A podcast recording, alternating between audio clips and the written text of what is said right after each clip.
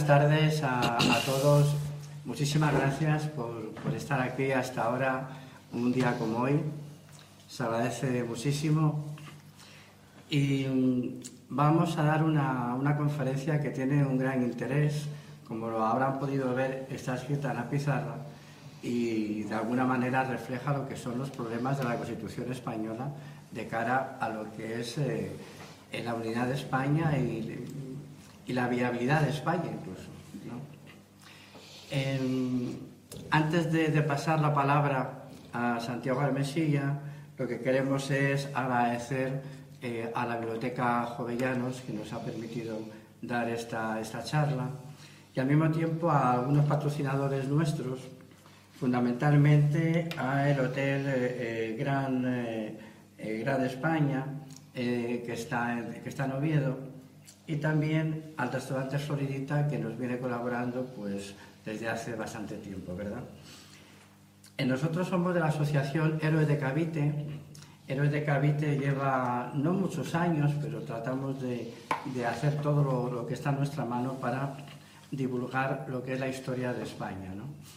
Eh, la asociación mm, es de ámbito hispanista, se creó en Cartagena en el año 2020. Nació con la voluntad de fomentar la cultura y la historia entre los ciudadanos de la comunidad hispana. Y entre sus principales objetivos está realizar actividades culturales, fomentar el hispanismo y la historia compartida, sobre todo de, 1492 a 1898 dar a conocer nuestra historia y luchar contra la leyenda negra, divulgando una realidad histórica que ni siquiera se cuenta en los colegios, defendiendo el patrimonio cultural, histórico, artístico y rescatando figuras de la hispanidad que han sido olvidadas pese a la importancia de sus logros. Defendemos la unidad territorial de España, tal y como se recoge en el artículo 2 de la Constitución española, y reivindicamos el español como lengua común y elemento cohesionador de la hispanidad, sin olvidar las otras lenguas presentes que aportan riqueza cultural, pero que carecen de ese carácter de lengua común. Y yo quiero agregar que sin esa lengua común España no tendría ninguna capacidad geopolítica en el mundo. Por eso la defensa de la lengua común tiene una trascendencia impresionante es lo que nos da no solamente presencia, sino posibilidad de poder. Y en el mundo sin poder no somos nada. Eh, fomentamos el hispanismo, es decir, incrementar los lazos de amistad, cooperación e integración con los países de la esfera de la hispanidad, siendo consciente que esta es el resultado de un mestizaje y que unidos podemos ser más fuertes para afrontar futuros retos en un mundo globalizado. Lo anterior sigue la estela marcada por la Constitución de 1812 que hacía referencia a los españoles de ambos hemisferios. Hacemos hincapié también que la asociación mantiene una estricta neutralidad ideológica sin entrar absolutamente a estar a favor o en contra de cualquier partido político ni ideología determinada. Lo único que nos defendemos es la hispanidad y la necesidad de una articulación de todo el mundo hispano. Y Santiago Armesilla, para mí es una satisfacción presentarlo, porque me parece que es de las personas que eh, debe de marcar un futuro dentro del país. Es una persona muy clarividente, una persona con una gran formación y no solamente que tenga gran formación, sino además que tiene una capacidad de análisis y de síntesis y de eh, proyectar hacia el futuro soluciones que se echan en falta, se echan en falta. Por la hora que es, me voy a saltar el extenso currículo que tiene, porque creo que hay poca agua aquí para luego poder beber después de decirlo. Pero para resumir, diremos que es, Santiago tiene muchos ensayos, muchos ensayos interesantísimos. El Iberofonía y Socialismo os lo recomiendo eh, fervorosamente he sido uno de los lectores de él.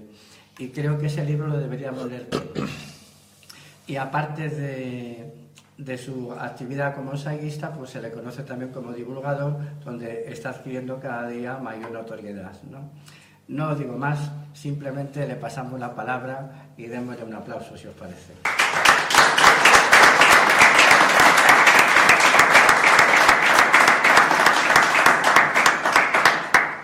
Bueno, pues buenas tardes a todos. Eh, para mí es un enorme placer estar dando una charla en Gijón porque eh, realmente es la primera vez en mi vida que estoy en Gijón. Estuve de pasada hace años y llevaba cinco años sin estar en Asturias y pues por cosas de la vida he pasado más tiempo en Oviedo que en Gijón. Así que mis disculpas por ello, pero bueno, ya espero estrenarme que no sea la última vez. Así que a ver qué tal. Eh, cuando la Asociación Héroes de Cavite me invitó a Asturias para dar una charla, pues teniendo en cuenta que es una asociación dedicada sobre todo a la divulgación histórica, eh, yo pensé, bueno, vamos a hablar de, algo de actualidad, pero que tenga un poco de historia. Porque vamos a hablar de un documento, el documento magno, de, nunca mejor dicho, que organiza eh, el Estado español, que es la Constitución de 1978. Con lo cual es, historia muy reciente de España, de la nación española, eh, pero que nos influye completamente hasta ahora. Igual que cualquier evento histórico nos influye y nos determina, porque eh, las líneas causales que determinan nuestro presente, nuestro aquí y ahora, vienen del pasado. Y todo lo que viene del pasado, pues no se puede evitar. Todas las naciones tienen una historia, un bagaje, una mochila, se dirá, de la cual es prácticamente imposible eh, evadirse, tanto para bien como para mal. Le pasa a Francia, le pasa a Alemania, le pasa a Estados Unidos, le pasa a Japón, a Rusia y le pasa a España.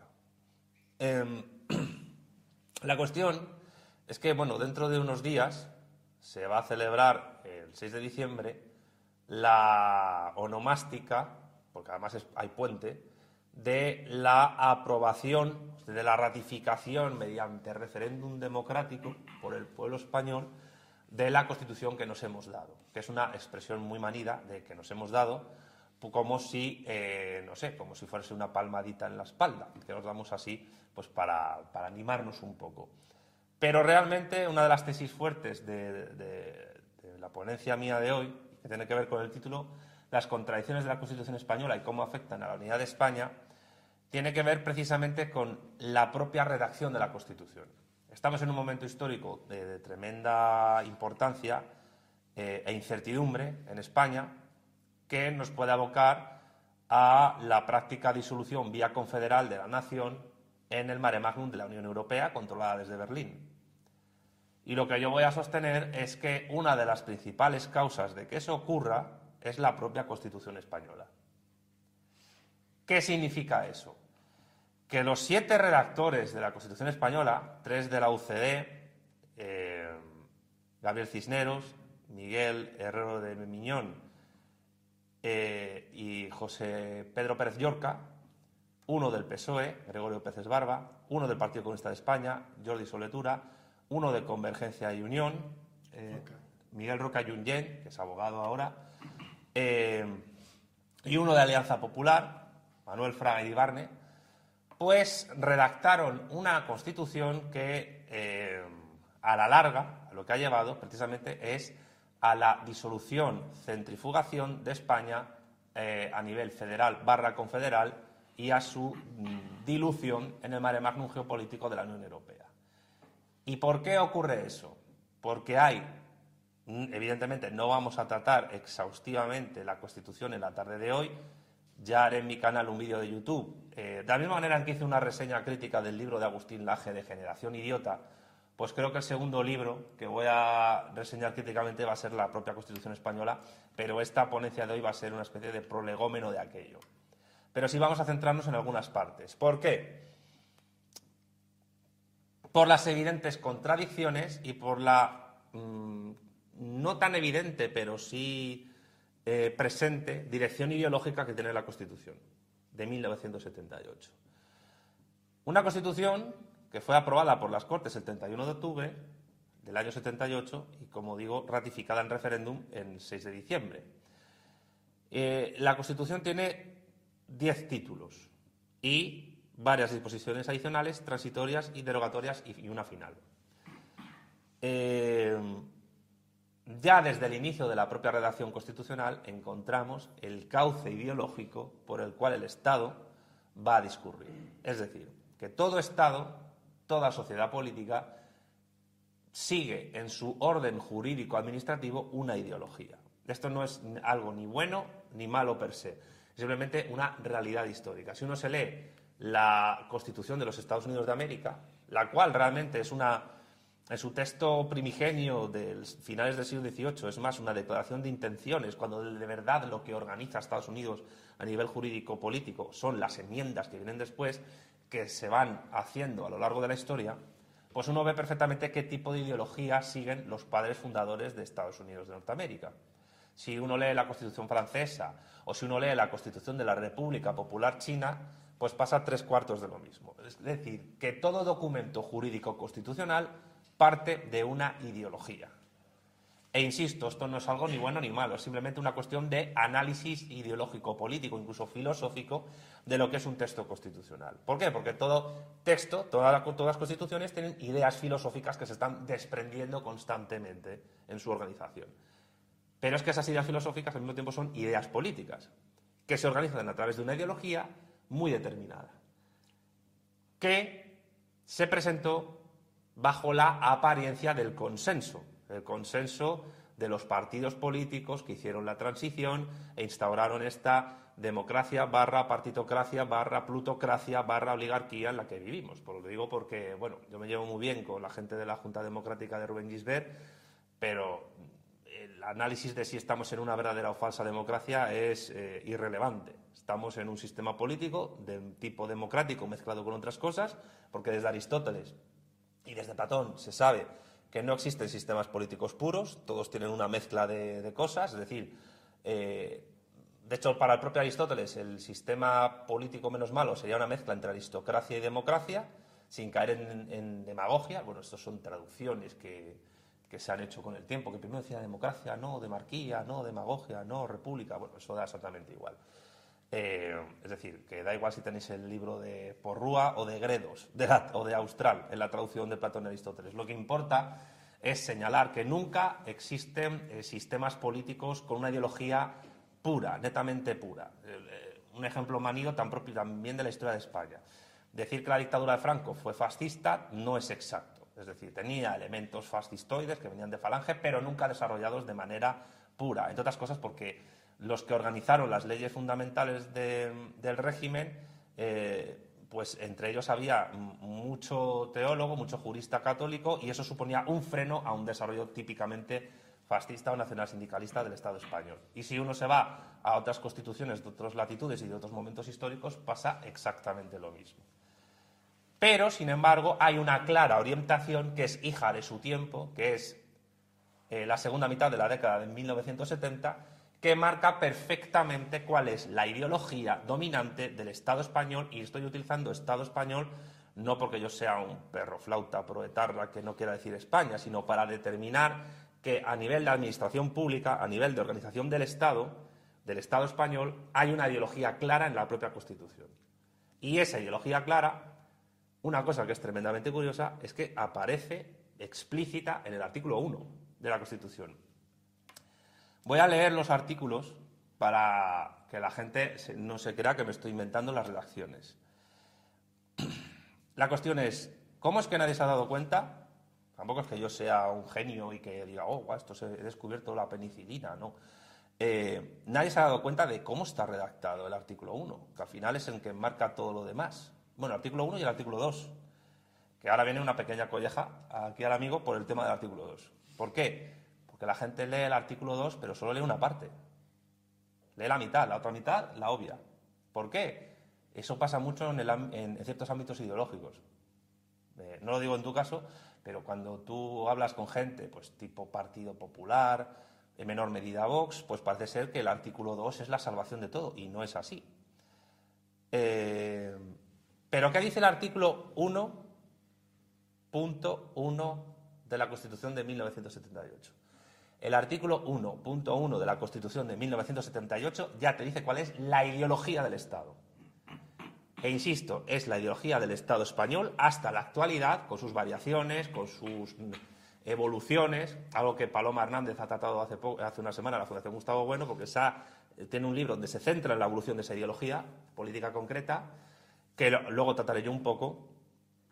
Pero bueno, el artículo 1.1 de la Constitución dice, cito, España se constituye en un Estado social y democrático de derecho que propugna como valores superiores de su ordenamiento jurídico la libertad, la justicia, la igualdad y el pluralismo político. Ya ha dicho la ideología del Estado. Estado social y, conjunción copulativa y griega, democrático de derecho. ¿No se ha dado nadie cuenta que la ideología del Estado español desde la Constitución es la socialdemocracia? ¿Y qué significa eso? Que la evolución de la organización del Estado en todos los niveles, territorial, administrativa, jurídica, cultural, etcétera, está encaminada desde un prisma pura y llanamente socialdemócrata. Y además, socialdemócrata de tipo alemán, porque la socialdemocracia, como cuarta generación de las izquierdas políticamente definidas en la contaduría de Bueno, es una izquierda definida que surge en Alemania, cuando se forma el primer partido marxista de la historia, que es el Partido Socialdemócrata Alemán, que es la fusión de otros dos, pero que pronto, unos 20 años más o menos, 25, abandona el marxismo vía eh, lo que entonces se llamó el revisionismo de Kautsky y sobre todo de Edward Bernstein. Eh, ese partido socialdemócrata alemán es el primer partido obrero de la historia, el segundo es el PSOE, el Partido Socialista Obrero Español, que nosotros en Vanguardia Española llamamos el partido del sometimiento a la oligarquía extranjera, porque creo que eh, define mejor lo que es. Pero la cuestión y lo curioso es como ya en el artículo 1 está enmarcada y delineada la ideología del régimen de 78, que es la socialdemocracia. ¿Y qué, es, y qué implica eso? que las ideas, las ideas del ordenamiento jurídico, las ideas de libertad que se tengan, las ideas de justicia o justicia social que se tengan, las ideas de igualdad que se tengan y la idea de pluralismo político que se tenga, va a estar condicionada por esa ideología socialdemócrata y su evolución. Y eso implica que todos los partidos políticos españoles que jueguen en el juego democrático y que quieran o tengan ya representación parlamentaria en las Cortes Generales, Congreso, Senado y parlamentos autonómicos y municipios, no se pueden salir de ese marco ideológico. Es imposible.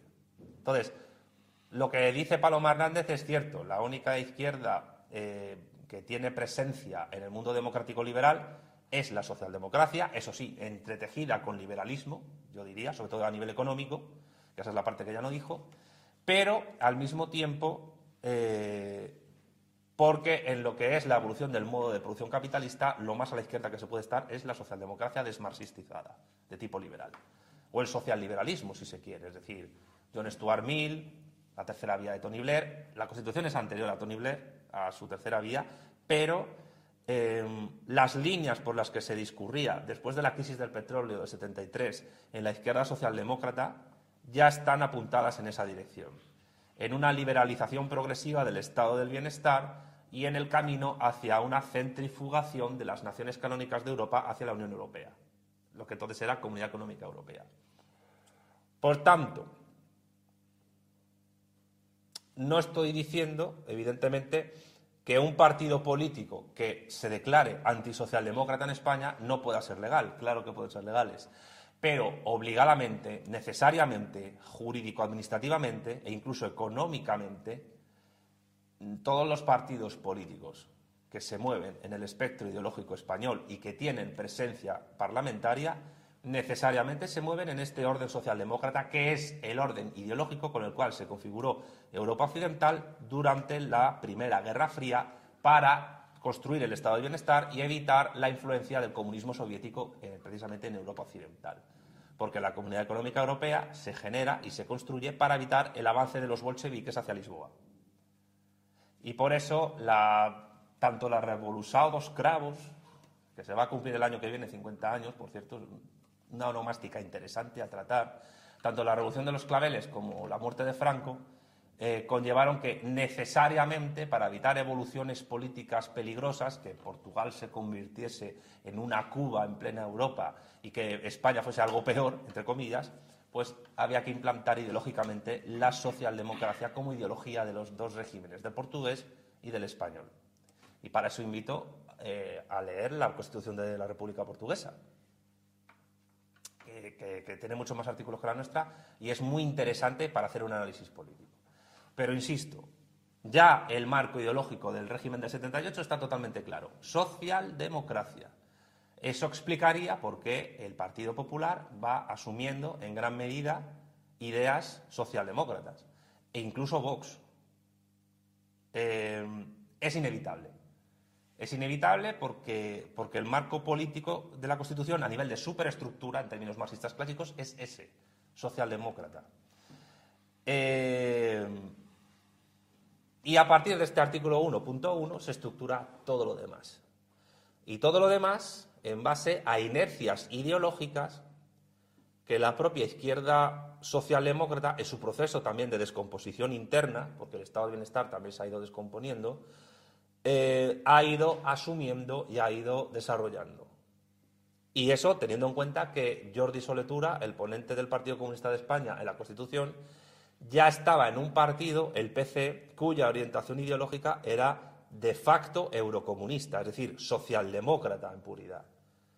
Para esa época, tanto en Italia como en Francia como en España, no en Portugal, eh, los representantes de los partidos comunistas francés, italiano y español, Carrillo, Berlinguer, etc., entendían que eh, para llegar a desarrollar la dictadura del proletariado se podría hacer mediante la victoria electoral constante y las reformas políticas. Pero claro, eso ya no es comunismo, en el sentido bolchevique de la palabra, ya no es quinta generación de izquierda. Es decir, estos partidos se transformaron en socialdemócratas de hoz y martillo, para que nos entendamos. Pero estaban más cerca de Kautsky que de Lenin o de Stalin. Eh, por eso, por no mencionar pues, eh, el resto de partidos políticos que estaban ahí, ¿no? Tendencias también socialdemocratizantes en la Unión de Centro Democrático de Adolfo Suárez, eh, incluso en Alianza Popular. y bueno, el PNV no participó en la Constitución, no quiso hacerlo, pero de facto los partidos secesionistas, mal llamados nacionalistas, pues también asumen este marco ideológico socialdemócrata. Ahora, Después de este artículo punto 1, que habla de pluralismo político, y esto es importante, el tema del pluralismo político, es como hay que leer el artículo 2, que es el que ya presenta, digamos, la contradicción más fuerte de toda la Constitución española. Y que es, en el fondo, el artículo que lleva a la larga a la descomposición de España. Y que es un artículo que desde el ámbito socialdemócrata conservador, es decir, PP, parte de Vox, etcétera, se lee solo la parte que gusta y que no supone un problema. Porque uno de los grandes, eh, una de las grandes contradicciones sociales de la Constitución española es que los llamados constitucionalistas la leen como si fuesen judíos leyendo el Talmud. Es decir, como si encontraran ahí la verdad revelada que resuelve todos los problemas, aunque haya una evidente contradicción en la redacción de un artículo. Y eso supone un problema porque de cara a defender la reforma, la ruptura con el orden constitucional, estamos hablando con auténticos hooligans de un texto que ellos no ven, que es una chapuza jurídica, política, ideológica, etc. Y esa chapuza tiene el artículo punto 2 que parte de una ideología socialdemócrata y en el fondo de orientación cosmopolita, europeísta, la siguiente redacción. La Constitución se fundamenta en la indisoluble unidad de la nación española, patria común e indivisible de todos los españoles. Y ahí viene una coma y todos, ¡ay, qué bonito, qué guay! Eh, no hay que respetar la Constitución porque se defiende la unidad de España y la nación española y, todo es precioso y hay, que, respetar el orden constitucional y todos vamos a las manifestaciones contra la amnistía que va a dar Pedro Sánchez a los secesionistas porque hay que respetar la Constitución. Pero luego resulta que sigues leyendo ese artículo después de la coma. ¿Y qué dice ese artículo? Después de decir, la Constitución se fundamenta en la indisoluble unidad de la nación española, patria común e indivisible de todos los españoles, coma, sigue. Y reconoce y garantiza, y esto tiene que ver con el pluralismo político, es decir, y reconoce y garantiza el derecho a la autonomía, es decir, una autodeterminación light, de las nacionalidades y regiones que la integran y la solidaridad entre todas ellas. La solidaridad siempre es la unión frente a un tercero. Entonces, ¿qué, ¿solidaridad frente a qué? Y en segundo lugar, ¿cuáles son esas nacionalidades y cuáles son esas regiones? Luego iremos al título octavo de la Constitución, que es donde encontramos también el meollo del desarrollo de la chapuza del artículo 2. Pero es que al mismo tiempo la cuestión es, ¿Por qué se habla de nación española y de nacionalidades. Bueno, pues eso tiene que ver, y aquí hay una influencia claramente socialdemócrata, de convergencia y del PC, con la distinción entre nación y nacionalidad que hicieron los bolcheviques en Rusia. Y que viene de Lenin. Es decir, lo digo porque mi próximo libro va a ir sobre eso, que sale en enero del año que viene. El año que viene eh, es el centenario de la muerte de Lenin y medio de encargo, pues la editorial Almuzara me encargó hablar de, un tema de Lenin. Entonces el tema que voy a tratar en Lenin va a ser una crítica al derecho de autodeterminación. Pero no solo al que defendió Lenin, sino a la propia idea de autodeterminación en sentido filosófico.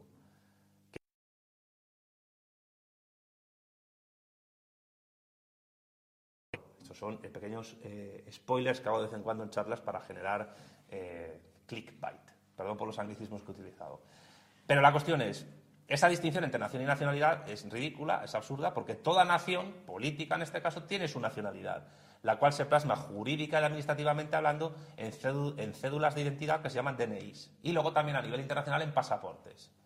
Entonces, ¿cómo es posible que una nación tenga varias nacionalidades? ¿Se hablaría de nación política de nacionalidades o naciones étnicas, tipo Estado plurinacional de Bolivia, que parece ser que es un modelo que gustaría al PSOE? La cuestión es que ya tenemos aquí una contradicción, primero por la confusión entre nación y nacionalidad, confusión por distinción que no se explica, que se da por hecha, con lo cual se asume que no hay una nación española única, sino que ya de facto España es un Estado plurinacional, y al mismo tiempo se da pie a que cualquier región es decir, Comunidad Autónoma de España, y eso se verá luego en el título octavo, pueda declararse a sí misma nacionalidad y, por tanto, nación, tanto en su preámbulo como en otros. Que nos hemos quejado mucho del Estatuto de Cataluña, que tanto defiende la socialdemocracia, que es la ideología del régimen, por eso el PSOE es la columna, vertebral del régimen del 78, pero no hablamos del Estatuto de Andalucía, que, hace lo mismo, del de Valencia o del de Baleares o cualquier otro. O sea, Asturias perfectamente podría hacer vía constitucional un estatuto refrendado por el pueblo, y así los asturianos tendrían el estatuto que se han otorgado, por el cual dirían que Asturias es una nación o una nacionalidad. Eh, ¿Qué pasa con esto? Pues que la ideología socialdemócrata plurinacionalista de la Constitución es la que nos lleva al momento actual. Y el momento actual es, entre otras cosas, causa de la Constitución española. ¿Cuál es el problema? Que desde hace casi 46 años eh, los españoles no se han enterado. La inmensa mayoría de españoles no se han enterado y piensan que la Constitución y su aplicación, que es una cosa que en el fondo depende de la policía y del ejército y tal, pues eh, solucionará todos los problemas habidos y por haber. Porque la contradicción está entre hablar de la indisoluble unidad de la nación española, patria común e indivisible de todos los españoles, y reconocer y garantizar el derecho a la autonomía de las nacionalidades y regiones que la integran y la solidaridad entre todas ellas. El artículo 2 es una de las causas de la situación de disolución y posible balcanización que España va a vivir. Y otro de los problemas es que, aparte de que la reforma constitucional aparece al final, es tremendamente difícil de hacer, como luego se puede ver en el título octavo, pues la, vamos a decirlo así, la, la recuperación de competencias, pues eh, no es fácil. Voy a ir al título octavo, pero antes, pues voy a mencionar otra cuestión, que tiene que ver con el título quinto, que es el de la monarquía. Eh, el rey está, eh, el anterior y este están jurídicamente blindados por la Constitución. Es decir, cualquier cosa que hagan puede, no, mm, no se puede tomar como si fuese un delito. Y lo digo por el tema pues, del Sáhara occidental. Yo dedico en el próximo libro una parte bastante extensa al tema saharaui. ¿Por qué? Porque los activistas del saharahuismo, eh, los nacionalistas saharauis, eh, movidos por una creencia, la mayoría de ellos son musulmanes, pero a veces pienso que se toman más en serio el derecho internacional que el Corán. Con lo cual me parece un problema, porque es más racional el Corán que el derecho internacional y la Sharia. Pero, pero claro, eh, como ellos se piensan que las resoluciones de la ONU se van a cumplir porque está puesto en un papel, pues no se dan cuenta de que, a ver, un referéndum de soberanía de independencia en el Sáhara Occidental depende del censo que se haya, eso está poblado por colonos marroquíes completamente, depende por entero de la organización internacional y nacional que haga ese referéndum, Habría que ver si Intra sería la empresa que lleva el referéndum, que eso también sería problemático. Y, luego, pues también eh, depende del momento en que se haga. Pero de facto, el Sáhara Occidental no es una nacionalidad oprimida. Es una provincia española ocupada por una potencia extranjera desde 1975. Y el tema es que no hay ni un solo partido político en España que se atreva a tener esta postura. ¿Por qué? Porque se puede ver como imperialista, básicamente. Eh, pero España tiene una provincia ocupada. Y a nivel diplomático y, a nivel eh, de relaciones internacionales, ningún diplomático español defiende esta postura. Defiende el derecho de autodeterminación del pueblo saharaui, que, es no decir nada, porque la autodeterminación es eso, una ya metafísica. Eh, entonces, ¿Qué tiene que ver esto con el título eh, quinto de la monarquía en la Constitución española? Pues tiene que ver con el hecho de que Juan Carlos de Borbón, a cambio de que Estados Unidos le garantizara, yo he tratado en un vídeo en mi canal esto, eh, de que le garantizara poder asegurarse el trono en España, vendió una provincia española a una potencia extranjera enemiga de España, pero protegida por Estados Unidos. Y dado la información a la CIA. Es decir, que bajo el orden constitucional español, es imposible juzgar a un rey emérito que vendió soberanía nacional a cambio del trono. Y ahí ya tenemos otra contradicción que la gente no se da cuenta. Yo aparte, eh, yo soy republicano, pero soy muy crítico con los modelos republicanos que ha habido en España, que han sido todos un desastre, los dos. Pero seamos serios. El jefe del Estado, luego hablaremos del actual, pero vamos a hablar del anterior, del emérito, el jefe del Estado está blindado por la Constitución cuando ese jefe del Estado vendió la soberanía nacional y renunció a la defensa de la integridad territorial de España para evitar una guerra civil, eh, que España se hiciese comunista y cosas así. Pero lo que ocurrió de facto es que vendió territorio español. Igual que España entró en la OTAN por eh, evitar que Estados Unidos apoyara al secesionismo canario de Cubillo, que estaba eh, exiliado en Argelia, eh, porque, porque le, dijeron a, le dijeron al gobierno de Adolfo Suárez que o España entraba en la OTAN o reconocía la independencia de Canarias. O sea, fijémonos hasta qué punto está interconectado la construcción del orden constitucional español con eh, el orden geopolítico internacional de aquel momento. No podemos juzgar al rey Juan Carlos de Borbón por alta traición. No se puede porque la Constitución lo blinda. Y además es una alta traición la que se vende la integridad territorial de la nación española, porque los saharauis tenían DNI español. Eran españoles de pleno derecho. Y además la mejor época de la historia del Sahara fue cuando eran españoles. Ahora son territorio ocupado, como otros territorios ocupados que hay por el mundo. Y no se le puede juzgar. De la misma manera que tampoco se podía juzgar a Felipe VI si eh, firma la amnistía que permitiría a Puigdemont y a los demás volver a hacer lo que hicieron en 2017 peor.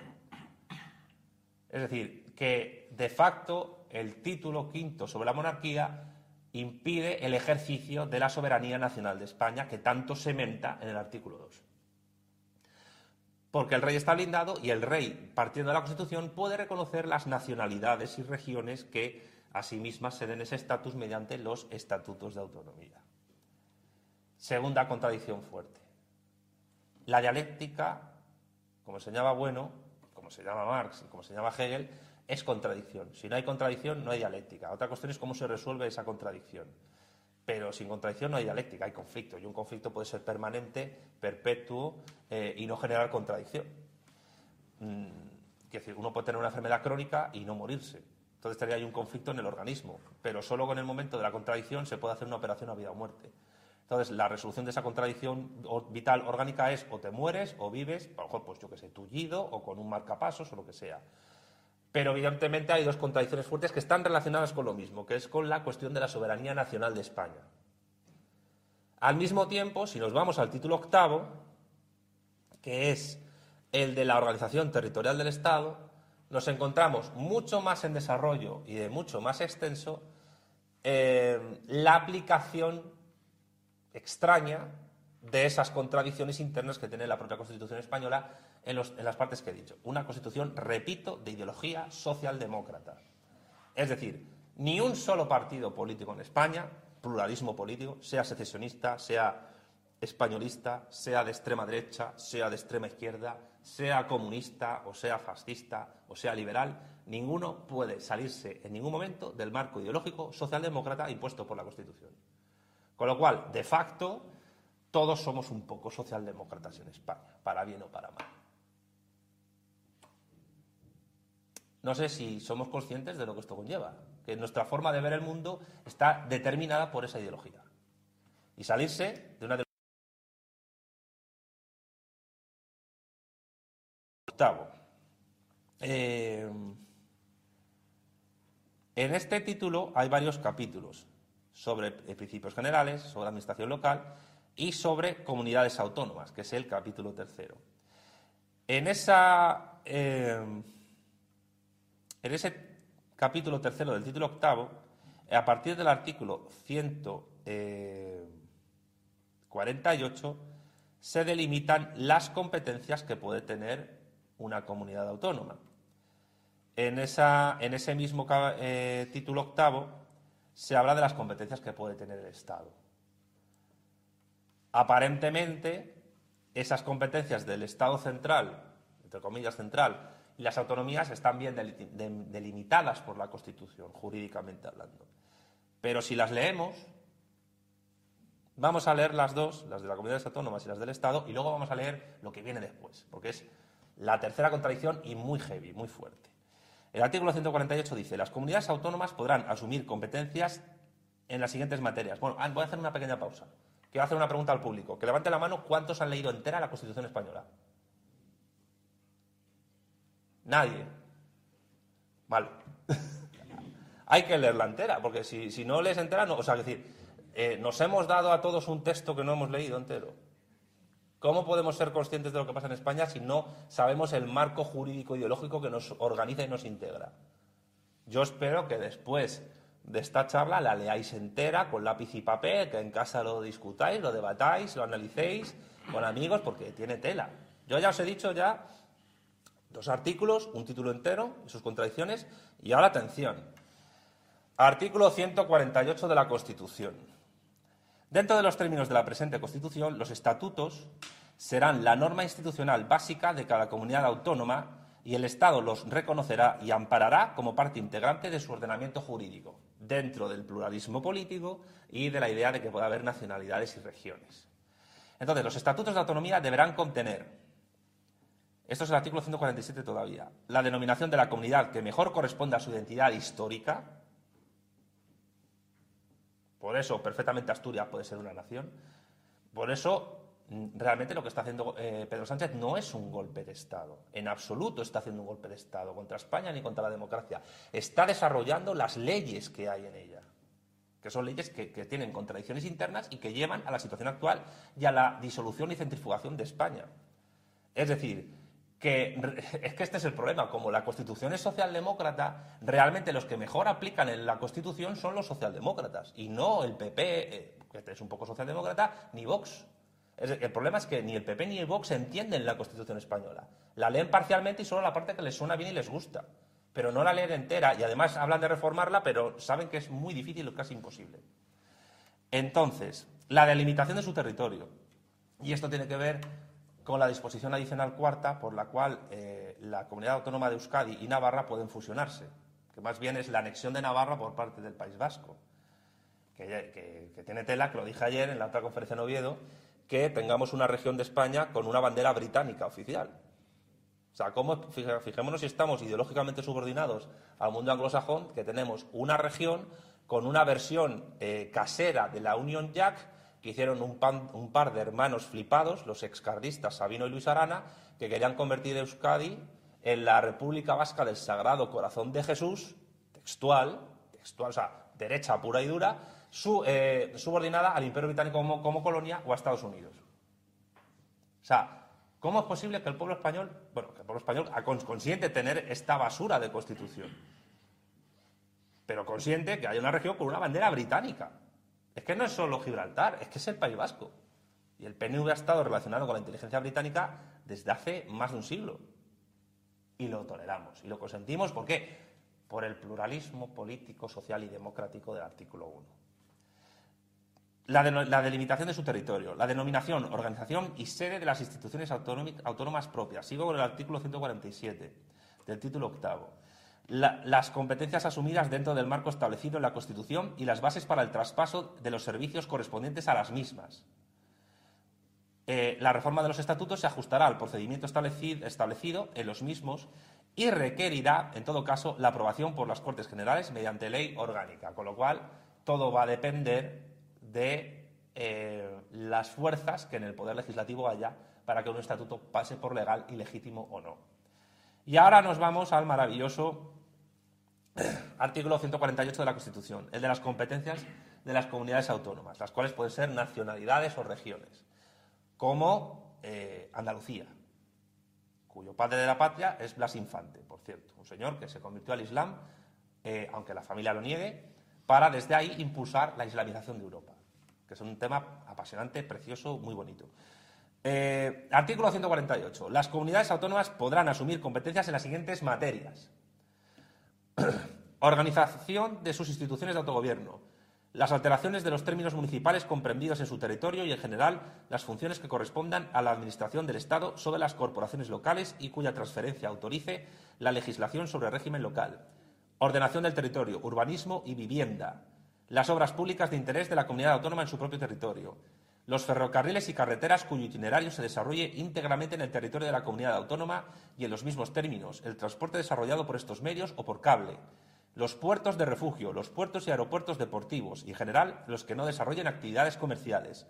La agricultura y ganadería, de acuerdo con la ordenación general de la economía. Fijémonos lo que esto supone de cara al PAC y al Fondo de Cohesión de la Unión Europea.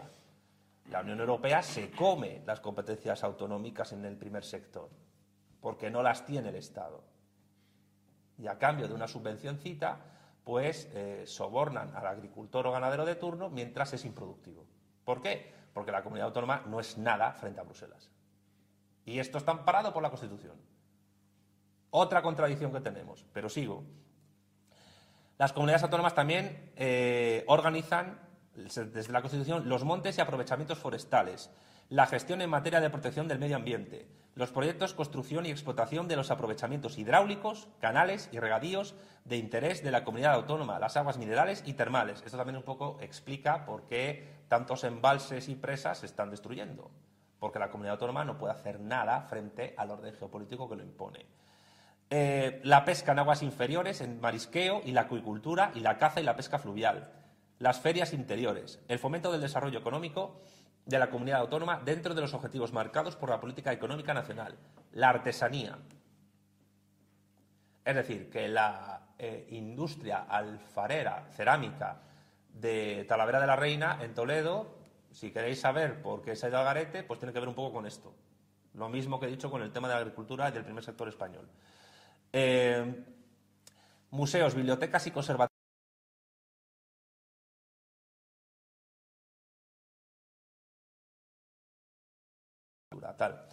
Eh, patrimonio monumental de interés de la comunidad autónoma. El fomento de la cultura, de la investigación y, en su caso, de la enseñanza de la lengua de la comunidad autónoma. Es decir, los chiringuitos, lo que yo he llamado la dictadura del subvencionariado, que es una cosa que el régimen socialdemócrata se ha inventado de una manera exitosa.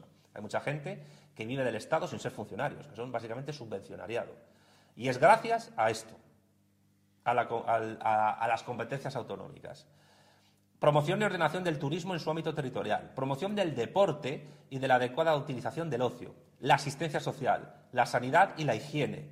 Es decir, que la sanidad, la competencia es autonómica porque lo dice la Constitución socialdemócrata plurinacional. Entonces, cuando un partido te dice vamos a centralizar competencias en sanidad y educación, pues dime cómo lo vas a hacer.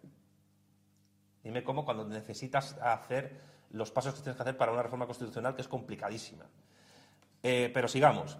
La, la, vigilancia y protección de sus edificios e instalaciones, la coordinación y demás facultades en relación con las policías locales en los términos que establezca una ley orgánica. Transcurridos cinco años, sigue el artículo, y mediante la reforma de sus estatutos, las comunidades autónomas podrán ampliar sucesivamente sus competencias dentro del marco establecido en el artículo 149. ¿Qué dice el artículo 149? El artículo 149 de la Constitución española explica las competencias del Estado central. Pero ya al final del artículo 148, el punto 2, te dice que transcurridos cinco años las autonomías podrían adquirir competencias del Estado que están en el artículo siguiente. Otra contradicción, siguiendo la contradicción de las naciones y nacionalidades en este orden plural político de la socialdemocracia del 78. La, cuestión es, ¿Os han explicado todas estas cosas en algún momento en vuestra vida? ¿En alguna, ¿En algún aula, en alguna clase, en televisión, en alguna charla? No.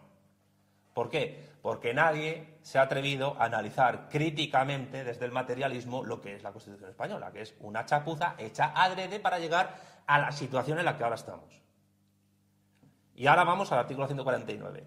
El Estado tiene competencias exclusivas sobre, los siguientes, sobre las siguientes materias, en teoría la regulación de las condiciones básicas que garanticen la igualdad de todos los españoles en el ejercicio de los derechos y en el cumplimiento de los deberes constitucionales. Ya, pero mm, si tú no tienes el C1 de catalán, mm, vas a tener muchas dificultades en sacarte una plaza de funcionario en Cataluña. Con lo cual no hay igualdad ante la ley. Y esa, igualdad ante la ley, esa desigualdad ante la ley está garantizada por el orden plurinacional socialdemócrata de la Constitución. Más, la nacionalidad contradicción del artículo 149, punto segundo, punto 1 segundo, con el artículo 2, nación, nacionalidades. Vemos que la propia Constitución se contradice constantemente entre sí. Es como leer la ética de Spinoza, pero en vez, en vez de ver la coherencia, ver las incoherencias interconectadas completamente, ¿no? La inmigración. Mm, tenemos problemas migratorios en España, los tenemos en Andalucía, los tenemos a través de los aeropuertos, los tenemos a través de las pateras que llegan a Canarias. Eh, y realmente, bueno, también hay cuestiones internacionales que determinan la política migratoria de España, no se niega, pero tampoco es que el orden constitucional garantice un control efectivo del tema migratorio. La inmigración, la extranjería y el derecho de asilo. Las relaciones internacionales. Bueno, pero no solo Cataluña tiene, entre comillas, embajadas, que no son embajadas. Es que todas las comunidades autónomas tienen casales eh, fuera de España, que los representan a nivel institucional. Eh, defensa y Fuerzas Armadas, Administración de Justicia, pero todas las comunidades autónomas tienen su, Tribunal Supremo de, Justicia. ¿Por qué? Pues porque desde los mecanismos del artículo 149, el artículo 148 garantiza que las comunidades autónomas asuman más competencias. Pero sigamos. Eh, la legislación mercantil, penal y penitenciaria. Legislación procesal, sin perjuicio de las necesarias especialidades en este orden se deriven de las particularidades del derecho sustantivo de las comunidades autónomas. La legislación laboral, sin perjuicio de su ejecución por los, órganos de las comunidades autónomas. Es decir, el Estado regula las relaciones laborales, pero que las aplican son las autonomías. Y eso también puede llegar a explicar por qué los sindicatos de clase en España funcionan como funcionan. Porque si la comunidad autónoma es la que administra el derecho laboral y el estatuto de los trabajadores, también tiene capacidad para eh, encauzarlos para que no sean problemáticos, como pasa con comisiones obreras UGT en Cataluña, por ejemplo, que se supone que tendrían que defender los derechos iguales de todos los trabajadores en España, pero luego no ponen ni un pero a lo que he dicho antes, pues que mm, para poder ser funcionario en Cataluña tengo que tener el C1 de catalán, si no, tengo muy pocas posibilidades de poder serlo. Sigamos. Legislación civil sin perjuicio de la conservación, modificación y desarrollo por las comunidades autónomas de los derechos civiles, forales o especiales, allí donde existan. En todo caso, las reglas relativas a la aplicación y eficacia de las normas jurídicas, eh, relaciones jurídico-civiles relativas a las formas de matrimonio, ordenación de los registros e instrumentos públicos, bases de las obligaciones contractuales, normas para resolver los conflictos de leyes y determinación de las fuentes del derecho, con respeto, en este último caso, a las normas del derecho foral o especial. Fijémonos cómo en el artículo 149 está constantemente poniéndose frenos al desarrollo de competencias estatales por cuestiones autonómicas o forales. Todo el rato. Ya van unos cuantos, ¿eh? Sigamos. Legislación sobre propiedad intelectual e industrial. Régimen aduanero y arancelario. Comercio exterior. Sistema monetario. Divisas. Cambios y convertibilidad. Bases de la ordenación del crédito, banca y seguros. Bueno, aquí hago un eh, pequeño paréntesis. El sistema monetario español desde que dejó de tener la peseta, depende del Banco Central Europeo. Y la única reforma constitucional que se ha hecho en España desde el 78 fue la reforma express que pactaron el PSOE y el PP para cambiar el artículo 135 y, adecuar los presupuestos generales del Estado a la deuda con el Banco Central Europeo, con la Unión Europea. Otra cosa más de nuestra maravillosa Constitución Socialdemócrata Plurinacional, la única reforma que tiene una Constitución que disuelve la soberanía nacional, en el artículo 1, en el artículo 2, en el título 5 de la monarquía, en este título octavo que estoy leyendo, se ha hecho para ceder aún más soberanía. Por cierto, noticia de hoy, eh, el derecho a veto por parte de los estados en la Eurocámara va a desaparecer. A partir de ya, eh, la Eurocámara tendrá competencias para dictar la política interna y la política económica de cualquier estado sin que ningún estado y eso se hace por eh, los vetos de Hungría, sobre todo, y del grupo de Visegrado a eso. Entonces, em, la justificación que se va a dar en España, ¿cuál va a ser? Desde el régimen socialdemócrata. Pues es para evitar que la ultraderecha haga vetos a las políticas progresistas europeas. O sea, eh, em, eh, si el niño del sexto sentido fuera un analista político, en vez de decir que en ocasiones veo muertos, diría en ocasiones veo socialdemócratas. O sea, voy caminando por España y solo veo socialdemócratas por todas partes. ¿Es así? Eh, más competencias centrales del Estado. Legislación sobre eh, pesas y medidas. Determinación de la hora oficial. Que tenemos la hora de Alemania porque Franco quiso. Una locura porque Portugal está en la misma península y tiene una hora menos como Canarias y como Inglaterra. Y el meridiano de Greenwich pasa por, eh, pasa por Aragón y por Valencia. ¿Por qué narices tenemos ese horario eh, que nos viene tan mal desde hace tiempo? Porque las costumbres y las inercias sociales anteriores al cambio de horario se han mantenido durante siglos. Pues para adecuarnos a Europa, primero vía Franco y luego vía PSOE. Pero bueno, esto creo que es un poco otro tema, pero también lo dejo caer para que lo reflexionemos. Eh, Hacienda General y deuda del Estado. Fomento y coordinación general de la investigación científica y técnica. Sanidad exterior. Bases y coordinación general de la sanidad. Legislación sobre productos farmacéuticos. Legislación básica y régimen económico de la seguridad social, sin perjuicio de la ejecución de sus servicios por las comunidades autónomas las bases del régimen jurídico de las administraciones públicas y del régimen estatutario de sus funcionarios que, en todo caso, garantizarán a los administrados un tratamiento común ante ellas, el procedimiento administrativo común, sin perjuicio de las especialidades derivadas de la organización propia de las comunidades autónomas. Es que está todo el rato el, parapeto, el, freno de las autonomías a las competencias del Estado. Os dais cuenta de que hay cada punto del artículo 149 donde están las autonomías frenando al Estado en su aplicación y su desarrollo de cosas. Es constante. Eh, y esto tiene que ver con la articulación contradictoria del artículo 2. Eh, bueno, pesca marítima, sin perjuicio de las competencias que la ordenación del sector se atribuye a las comunidades autónomas, marina mercante y abanderamiento de buques, iluminación de costas y señales marítimas, puertos de interés general, aeropuertos de interés general. Esto es ambiguo. ¿Qué significa el interés general? ¿Quién determina lo que es el interés general? Pues eh, los pactos de los partidos en el poder legislativo, en el Congreso de los Diputados. Mm, en fin, más ferrocarriles y transportes terrestres que transcurran por el territorio de más de una comunidad autónoma. Régimen general de comunicaciones, tráfico y circulación de vehículos a motor, correos y telecomunicaciones, bla, bla, bla, cables aéreos, submarinos y radiocomunicación la legislación, ordenación y concesión de recursos, aprovechamientos hidráulicos cuando las aguas discurran por más de una comunidad autónoma.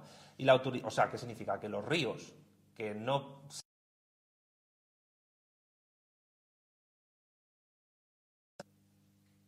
O sea, el tema es, de verdad, leeros la entera. Leeros la entera en vuestra casa, porque esto es. Eh, eh, la Constitución española es el veneno de la serpiente. Es una trampa contra España, la propia Constitución. Y los españoles no nos hemos dado cuenta hasta que estamos empezando a ver eh, las orejas al lobo. La legislación, ordenación y concesión de recursos y aprovechamientos hidráulicos, bueno, esto ya lo he dicho. Eh, legislación básica sobre protección del medio ambiente sin perjuicio de las facultades de las comunidades autónomas de establecer normas adicionales de protección, bla, bla, bla. Obras públicas de interés general o cuya realización afecte a más de una comunidad autónoma. Las que sean de una sola comunidad autónoma las lleva la comunidad autónoma. Fijaros el poder que tiene eh, la administración regional del Estado con respecto a la nación. Que además es una administración regional que se puede reconocer a sí misma como nacionalidad, sin ningún problema, en base al pluralismo político socialdemócrata. Y oponerte a esto es oponerte a la ideología socialdemócrata del régimen, es decir, ser facha franco-fascista, nazi, Hitler, Inquisición, Torquemada, eh, Belcebú. Cacaculo pedopis. Es decir, es esto. Más, eh, obras públicas de interés general o cuya realización afecte a más de una comunidad autónoma. Bases del régimen minero y energético. Régimen de producción, comercio, tenencia y uso de armas y explosivos. Normas básicas del régimen de prensa, radio, televisión y en general de todos los medios de comunicación social, eso sí, sin perjuicio de las facultades en que se desarrolle, en que su desarrollo y ejecución correspondan a ¿qué? a las comunidades autónomas. Eh, defensa del patrimonio cultural, artístico y monumental español contra la exportación y la expoliación. Bueno, ya, pero ah, ahí están los, eh, los indefinidos en el Museo Británico dando golpes a un cuadro de Velázquez y rayándolo. ¿eh? museos, bibliotecas, archivos de titularidad estatal sin perjuicio de su gestión por parte de las comunidades autónomas seguridad pública sin perjuicio de la posibilidad de creación de policías por las comunidades autónomas en la forma que se establezca. O sea, es todo el rato. Yo me imagino las discusiones de los siete señores estos, los padres de la Constitución, eh, a la hora de redactarla. Es que tenían ahí que estar todo el rato eh, incluyendo eh, cosas contradictorias unas con otras para no acabar a hostias los siete, para dar ese consenso, el consenso, que es la palabra de la transición. Bueno, Stalin tiene una frase maravillosa que dice que el consenso solo es posible en los cementerios. Entonces, claro, como los siete estaban vivos, pues tuvieron que redactarlo como pudieron. Eh, de seguridad pública, sin perjuicio de la posibilidad de creación de. Vale. Regulación de las condiciones de obtención, expedición y homologación de títulos académicos y profesionales y normas básicas para el desarrollo del artículo 27 de la Constitución a fin de garantizar el cumplimiento de las obligaciones de los poderes públicos de esta manera. Bueno, sí, títulos académicos y tal, pero luego, aunque existe la NECA, que alguno la conocerá a nivel universitario español, hay autonomías que tienen su propia agencia de acreditación. Pero bueno, estadísticas para fines estatales, o sea, el CIS. Autorización para la convocatoria de consultas populares por vía referéndum, pero no se especifica que ese referéndum pueda ser en una sola autonomía primero. El problema es que la propia Constitución española, que ahora se está aumentando ese artículo, puede convocar un referéndum sobre la organización territorial del Estado, pero ¿qué pasa si en ese referéndum hay una mayoría de ciudadanos españoles censados en Cataluña que quieren la independencia aunque el resto voten en contra? Ahí ya tenemos un problema. Y es un problema que desborda la propia Constitución, es un problema ya de, política internacional y de intervención internacional para ver qué se hace ahí. Eh, algo muy parecido a la ley de claridad de Quebec, que por cierto es otra chapuza, y yo en mi libro próximo la analizo, que, eh, Canadá estuvo en el año 95 al puntito de una guerra civil. Pero de eso no habla nadie. Como no pasó, pues no pasa nada. Pero los secesionistas quebequeses amenazaron con tomar el control de todas las bases aéreas y de los aviones que estaban en territorio quebequés, del ejército canadiense. Y y, luego hablamos de las chapuzas que hacemos nosotros a nivel de concesiones a los secesionistas, pero es que en todas partes cocenabas. Eh, a, Canadá, que es otro país muy socialdemócrata y muy plurinacional y muy tolerante y muy democrático, se le ocurrió la maravillosa idea, vamos, una idea cojonuda, de poner de embajador en Francia al líder del partido quebequés secesionista. En Francia. ¿Sabes? En plan, es, que es, un, es, un, plan perfecto, sin fisuras, ¿eh? eh muy bien estudiado. Eh, pero bueno, eh, sin perjuicio, sigue el artículo 149.2. Sin perjuicio de las competencias que podrán asumir las comunidades autónomas, el Estado considerará el servicio de la cultura como deber y atribución esencial y facilitará la comunicación cultural entre las comunidades autónomas de acuerdo con ellas. Atención, y facilitará la comunicación cultural entre las comunidades autónomas de acuerdo con ellas. Perfectamente los pinganillos en el Congreso se pueden justificar desde este punto de la Constitución. ¿Cómo facilito la comunicación cultural entre las autonomías? Pues les doy un pinganillo para que dos señores que hablan español pues tengan a un subvencionado eh, traduciéndoles del catalán al español y del español al catalán, cuando a lo mejor uno tiene padres que vienen de Madrigal de las Altas Torres. Pero eso está garantizado por esta maravillosa constitución que nos hemos dado, socialdemócrata y plurinacional y super mega guay. Eh, y materia. Ah, y punto 3 del 149 las materias no atribuidas expresamente al Estado por esta Constitución podrán corresponder a las comunidades autónomas, en virtud de sus respectivos estatutos. La competencia sobre las materias que no se hayan asumido por los estados de autonomía corresponderá al Estado, cuyas normas prevalecerán, en caso de conflicto, sobre las de las comunidades autónomas en todo lo que no esté atribuido a la exclusiva competencia de estas. El derecho estatal será, en todo caso, supletorio del derecho de las comunidades autónomas. ¿Qué significa esto? Pues que ancha es Castilla. Aquí, en este 149.3, hay un vacío de puntos y de competencias sin redactar que pueden ir dándose según las circunstancias, la evolución de la nación, el desarrollo de las fuerzas productivas, el desarrollo tecnocientífico de las comunicaciones o de lo que sea, eh, donde, como no hay nada escrito, pues ya se verá. Ley orgánica, siempre dependiente de la correlación de fuerzas en el Parlamento y tirando millas. Eh, artículo 150.1. Las Cortes Generales en materias de competencia estatal podrán atribuir a todas o alguna de las comunidades autónomas la facultad de dictar para sí mismas normas legislativas en el marco de los principios, bases y directrices fijados por una ley estatal, que ya he dicho yo de qué depende, poder legislativo. Sin perjuicio de la competencia de los tribunales, en cada ley marco se establecerá la modalidad de control de las Cortes Generales sobre estas normas legislativas de las comunidades autónomas, etcétera. Bueno, no voy a ir leyendo más porque yo creo que ya os he provocado suficiente náusea leyendo el título octavo de la Constitución española, pero quiero que tengáis en cuenta de que, oye, que aquí la gente está con vivas a la Constitución y con la esperanza de que la aplicación de la Constitución eh, nos resuelva todos los problemas, pero que sepáis todos que Pedro Sánchez Pérez Castejón lo único que está haciendo en España es aplicar la Constitución. Una constitución que ideológicamente es PSOE y que obliga a que el resto de partidos asuman total o parcialmente ese PSOE, State of Mind, esa socialdemocracia de origen germánico que domina España desde el 78. Y digo de origen germánico porque la Constitución de 1978 tuvo dos inspiraciones. Por un lado, la Constitución de la República de Weimar, que acabó como acabó, y por otro lado, la Constitución de la República Federal de Alemania, que, cuyos landers tienen, menos competencias que las comunidades autónomas españolas, pero que también puede tener una tendencia centrífuga, que claro, ha sido un poco atenuada por la mal llamada reunificación alemana, que habría que llamar más bien anexión por parte de la Alemania occidental de una Alemania oriental que hoy todavía tiene un nivel de vida y un poder adquisitivo inferior a la de la Alemania occidental. Eh, en todo caso, eh, insisto, la Constitución merecería un análisis concienzudo, crítico de todos sus puntos, uno por uno, de todos sus artículos, uno por uno. Pero eh, creo que eso lo haré en un vídeo, pero en todo caso si era absolutamente necesario pues eh, plasmar los artículos más pues más complicados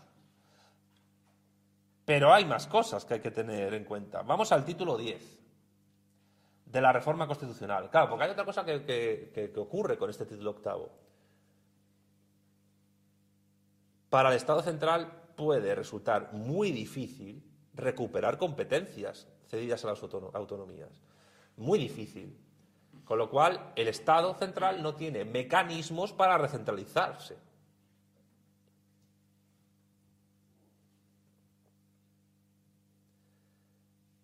y tampoco tiene mecanismos adecuados para reformar esa descentralización. Y eso tiene que ver con el título 10 de la reforma constitucional. Eh, es un título con cuatro artículos, del 166 al 170. 69. Pero vamos, eh, los importantes son del 167 hasta el final. Dice el artículo 167 de la Constitución. Punto 1. Los proyectos de reforma constitucional deberán ser aprobados por una mayoría de tres quintos de cada una de las cámaras, es decir, Cámara Baja, Congreso y Cámara Alta, Senado. Si no hubiera acuerdo entre ambas, se intentará obtenerla mediante la creación de una comisión de composición paritaria de diputados y senadores que presentará un texto que será votado por el Congreso y el Senado. Es decir, que todo esto va a depender de la correlación de fuerzas de los partidos políticos que hay. Cada uno con sus fines y aprovechando la Constitución y sus contradicciones al máximo. Punto 2 del 167. De no, de no, lograrse la aprobación mediante el procedimiento del apartado anterior y siempre que el texto hubiere obtenido el voto favorable de la mayoría absoluta del Senado, el Congreso, por mayoría de dos tercios, podrá aprobar la reforma. 3. Aprobada la reforma por las Cortes Generales, será sometida a referéndum para su ratificación cuando así lo soliciten, dentro de los 15 días siguientes a su aprobación, una décima parte de los miembros de, cualquiera de las cámaras. Artículo 168.1. Cuando se propusiera la revisión total de la Constitución o una parcial que afecta al título preliminar, al capítulo segundo, sección primera, del título 1 o al título 2, es decir, hay partes de la Constitución que aparecen intocables, hay, vuelvo a recordar el título quinto sobre de la monarquía, es decir, el Estado español no tiene capacidad para juzgar la cesión de soberanía nacional que hizo Juan Carlos de Borbón cuando le cedió la provincia española del Sáhara a Marruecos a cambio de la corona. Tampoco tendríamos capacidad para juzgar a, perdón, eh, a Felipe VI si firma la amnistía. Eh, se procederá a la aprobación del principio por mayoría de dos tercios de cada Cámara y a la disolución inmediata de las Cortes. Dos, las cámaras elegidas deberán ratificar la decisión y proceder al estudio del nuevo texto constitucional que deberá ser aprobado por mayoría de dos tercios de ambas cámaras. Tres, aprobada la reforma por las Cortes Generales, será sometida a referéndum para su ratificación. Artículo 169. No podrá iniciarse la reforma constitucional en tiempo de guerra o de vigencia de alguno de los estados previstos en el artículo 116, que remito a que se lo lean. Es decir, que si hay una guerra de balcanización en España, la Constitución sigue siendo intocable. Una Constitución que nos lleva a la centrifugación. Y no quería acabar sin leer la maravillosa y preciosa disposición transitoria cuarta. Punto uno. En el caso de Navarra y a efectos de su incorporación al Consejo General Vasco o al régimen autonómico vasco que le sustituya, en lugar de lo que establece el artículo 143 de la Constitución, la iniciativa corresponde al órgano foral competente, el cual adoptará su decisión por mayoría de los miembros que lo componen. Es decir, que aquí la anexión de Navarra al País Vasco es muchísimo más sencilla que la reforma constitucional en sí. Es decir, que en la Comunidad Foral de Navarra podría incorporarse por la mayoría de su parla del Parlamento Vasco eh, y por tanto, pues una comunidad autónoma con la bandera británica, con otros colores para ver en tres dimensiones con unas gafas de colorines, pues puede anexionarse a Navarra de una manera mucho más sencilla que el procedimiento de reforma constitucional. Eh, para la validez de dicha iniciativa será preciso, además, que la decisión del órgano foral competente sea ratificada por referéndum expresamente convocado al efecto y aprobado por mayoría de los votos válidos emitidos. ¿Referéndum dónde? En las Vascongadas, en las provincias Vascongadas y, si acaso, en Navarra. Si la iniciativa no prosperase, solamente se podrá reproducir la misma en distinto periodo del mandato del órgano foral competente y, en todo caso, cuando haya transcurrido el plazo mínimo que establece el artículo 143. Bien, no leo más. Se podrían tratar otros puntos y otros artículos de la Constitución española, otras disposiciones transitorias, adicionales, etcétera. Pero la cuestión aquí importante es señalar, y yo he querido señalar, que he leído artículos que delimitan, que delimitan y demarcan el que, uno, la ideología del sistema político español, que es socialdemócrata plurinacionalista eh, y fundamentalista democrática.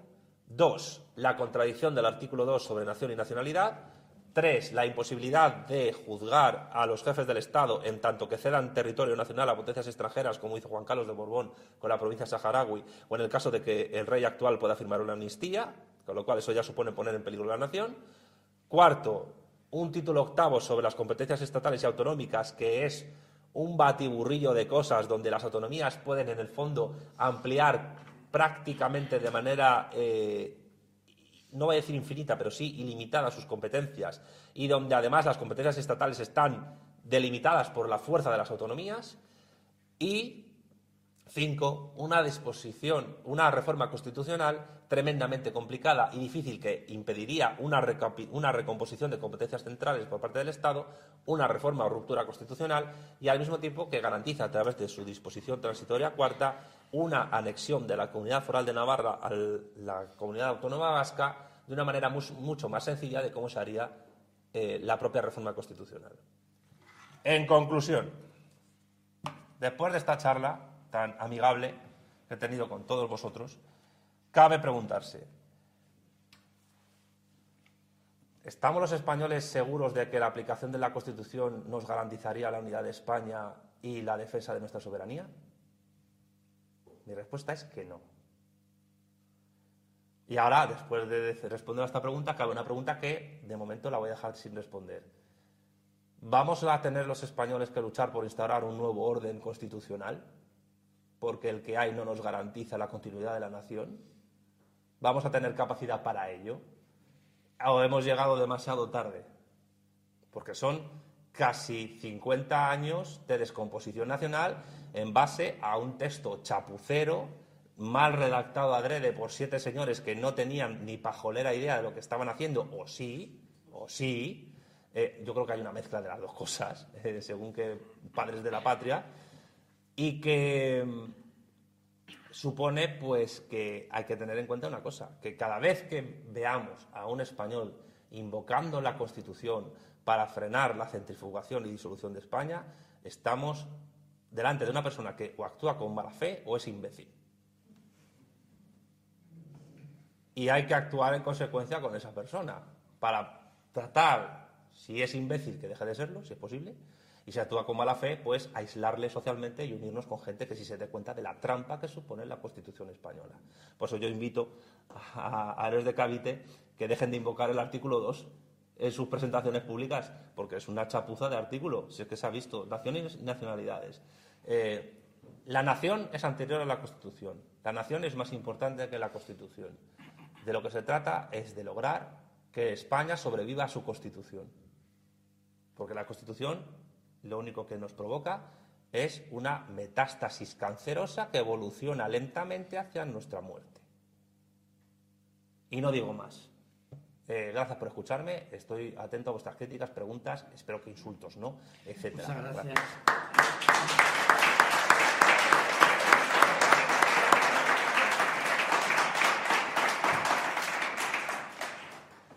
A ver, ¿Quién se anima a hacer preguntas complicadas? O sencillas, da igual, ¿eh? Venga. Yo, en principio, lo que veo es más influencia desde Alemania en la Constitución, en el orden constitucional, que del bloque anglosajón. Bueno, a ver, Estados Unidos, a través de la CIA, tuteló el proceso de transición, sin duda alguna. Alguna influencia tienen esto, seguro. Pero la inspiración ideológica del texto constitucional yo lo veo más desde Alemania que desde Washington y lo veo sobre todo desde la socialdemocracia alemana. Eh, porque, porque, bueno, porque, porque es que el PSOE es básicamente un partido que está al servicio de Alemania y de Estados Unidos. Pero la ideología que yo veo aquí no es una ideología, no es una ideología Whig, no es, no es una ideología Tory, no es una ideología republicana de Estados Unidos, ni tampoco demócrata de esos tiempos. Eh, aunque el PSOE en parte también sea una sucursal en España del Partido Demócrata, que también lo es. Que, oye, que, para analizar el Partido Demócrata se requeriría otra ponencia, un seminario entero, ¿no? Pero yo veo más o la mano o la influencia ideológica de Alemania, de la socialdemocracia alemana en el texto constitucional, que otra cosa. Yo ya he señalado las dos influencias, la Constitución de Weimar y la de la República Federal Alemana previa anexión de la RDA. Eh, bueno, es que cuidado, porque los landres alemanes, aunque asuman eh, menos competencias que las autonomías, en base al orden jurídico alemán podrían asumir muchas más. Es decir, que esa centrifugación es frenada por las propias reformas del gobierno alemán, pero Alemania puede tender perfectamente, si se dieran las circunstancias, a una centrifugación propia. No hay que olvidar que Alemania, eh, aunque es, eh, aunque la Unión Europea es un proyecto imperial alemán, es un proyecto imperial que se hace desde Alemania a trancas y barrancas porque Alemania es un país que no tiene soberanía militar. No tiene un ejército tan sólido como tuvo en la época, no ya digo de Hitler, sino incluso de la, de, la Primera Guerra Mundial. Y además es un país sin bomba atómica y de donde se encuentran las mayores bases de, Estados Unidos en el mundo. Eh, y ya sabemos cuál es el, lema de Estados Unidos con respecto a la OTAN. Alemania abajo, Rusia afuera y nosotros encima. Con lo cual, Alemania tiene su proyecto imperial, que es Europa, lo ha sido siempre, pero eh, no las tiene todas consigo a la hora de asegurarlo. Eh, lo que pasa es que el PSOE es una herramienta de subordinación perfecta, que no tiene ningún otro país. Es decir, ya quisieran las élites eh, políticas, las clases dominantes de Italia o de Francia, tener un PSOE. Y más Francia porque la socialdemocracia francesa desapareció del mapa. Y no desde Mitterrand, desde. ¿Cómo se llamaba el último presidente? François Hollande, creo. Eh, fue el último presidente socialdemócrata que tuvo Francia. Y la socialdemocracia italiana también está disuelta. Pero es que el PSOE es una máquina muy bien engrasada de poder. Tienen los políticos mejor preparados de España y tienen los asesores mejor formados de España. Asesores políticos, mediáticos, comunicacionales, etc. Pero el orden constitucional alemán, si no es por el freno del Estado y si no es porque el orden de partidos allí no es el que está aquí y porque la subordinación alemana no es, es fuerte, pero no es tan fuerte como en España, se podría dar, yo creo, perfectamente la posibilidad de una centrifugación de Alemania. Es decir, si en algún momento se llega a una Europa de las regiones, Alemania también se disolvería como Estado. Y Francia, Italia, sería más complicado, pero ocurriría también. Eh, lo que pasa es que eh, el orden constitucional socialdemócrata español yo creo que ha, ha querido ser eh, más papista que el Papa, es decir, más alemán que los alemanes. Y, ese es el tema, que, el modelo territorial y organizativo es un modelo basado en Alemania, pero queriendo ser alemanes al Q. Bueno, y el tema, esto es un punto muy importante porque la existencia de ese tipo de partidos está garantizada por la propia Constitución. Eh, una constitución que admite y protege y ampara las nacionalidades, que cada autonomía se pueda considerar a sí misma nacionalidad, que haya derecho no de autodeterminación, sino camuflado de autonomía, es decir, tienes toda la autonomía posible eh, dentro del orden constitucional, pero el orden constitucional en fondo es una cuestión de, de relaciones de poder, y al mismo tiempo se garantiza en el artículo 1 el pluralismo político. Entonces, ¿qué pasa? que defender, como hace Vox o como hace Vanguardia Española, la ilegalización de los partidos, no ya solo secesionistas, sino que defienden el derecho de autodeterminación, es una propuesta, en el fondo, no constitucional. Porque va en contra del artículo 1, de la defensa del Estado social y democrático de derecho, que defiende la igualdad, la justicia y el pluralismo político. Es decir, que estamos atados de pies y manos. Es muy difícil, si no decir prácticamente imposible, moverse fuera de los esquemas de la Constitución española. Una Constitución que, a pesar de sus contradicciones, se aplica porque es el, marco a través del cual el Estado opera en el territorio nacional. Eh, o sea, eh, es la pescadilla que se muerde la cola. Teniendo en cuenta que la reforma es muy difícil, muy difícil de organizar, tal y como he descrito en el último título, el título décimo de la Constitución, lo que cabe preguntarse es, ¿tenemos fuerza para hacer una ruptura? Lo que llamaban hace 20 años o hace 15 un proceso constituyente, que en el fondo no es nada, porque Podemos quiso hacer un proceso constituyente, pero claro, en el Podemos en el fondo no es más que un desarrollo también de la Constitución. Eh, es, o sea, que decir, ahora mismo España necesitaría más una revolución de tipo jacobino que de tipo comunista o lo que fuese. Pero claro, los jacobinos tampoco están dispuestos a ilegalizar partidos secesionistas. Digo por algunos que se llaman jacobinos a sí mismos en la denominación. Yo siempre digo que, oye, si no vas a cortar cabezas, no te llames jacobino, llámate el girondino y, y ya está, todo perfecto. Pero tenemos un problema muy gordo. Y el problema gordo es la Constitución española. Porque los españoles, además, no tienen, en su mayoría, lo digo todos, no tienen las herramientas críticas suficientes para leer críticamente el orden eh, jurídico máximo que, en, el cual se marca todo lo demás. Si es que la prueba, con perdones, cuando yo he preguntado cuánta gente en esta sala ha leído la Constitución entera, nadie. eh, es que es grave. O sea, no nos hemos leído entera eh, la Constitución española, que es la madre del cordero de buena parte de nuestros problemas internos y en parte externos. Yo de verdad espero que después de este día cojáis la Constitución con paciencia, con lápiz y papel, la empecéis a leer, a subrayar, a anotar cosas y digáis, madre mía, madre mía, madre mía. O sea, que ya os pondréis en plan José Mota a, pues, eso, a maldecir, porque no cabe otra. Pero de verdad, leerosla, leerosla entera y con ojos críticos con ojos críticos. Es que merece mucho la pena, es un ejercicio que además a vosotros como ciudadanos con capacidad crítica, porque todo el mundo tiene capacidad crítica, en lo que toda persona puede leer un recibo de la luz y ver que está mal hecho o bien, hecho. Si tenemos esa capacidad, ¿cómo no vamos a tenerlo para leer la Constitución? además que se lee en dos días, pero de verdad, con papel y lápiz y anotando cosas. Bueno, en otros países hay mecanismos, como por ejemplo en Argentina, una doble vuelta, eh, donde se da todo al ganador. Ya, pero eso, eso requiere reforma constitucional y eso requiere aplicar el título décimo para hacer la reforma constitucional, que es súper complicada. Y hay otro tema, es que eh, los principales partidos del sistema político español, que son el PSOE y el PP, no están por la labor de esa reforma electoral. Voy a poner un ejemplo. Hay un partido que se llama PACMA, que es el mayor partido extraparlamentario de España. Tiene 131.000 y pico votos en las últimas generales. Eh, no le da para entrar en el Parlamento. No voy a hablar de, pues, yo qué sé, de, momentos que ha vivido Ciudadanos o UPyD, donde han tenido un millón y pico de votos, o la propia Izquierda Unida, donde ha sido inviable tener más escaños de los que tienen. Pero es que el PSOE y el, y el PP no están por la labor. Para que el PACMA pudiera tener un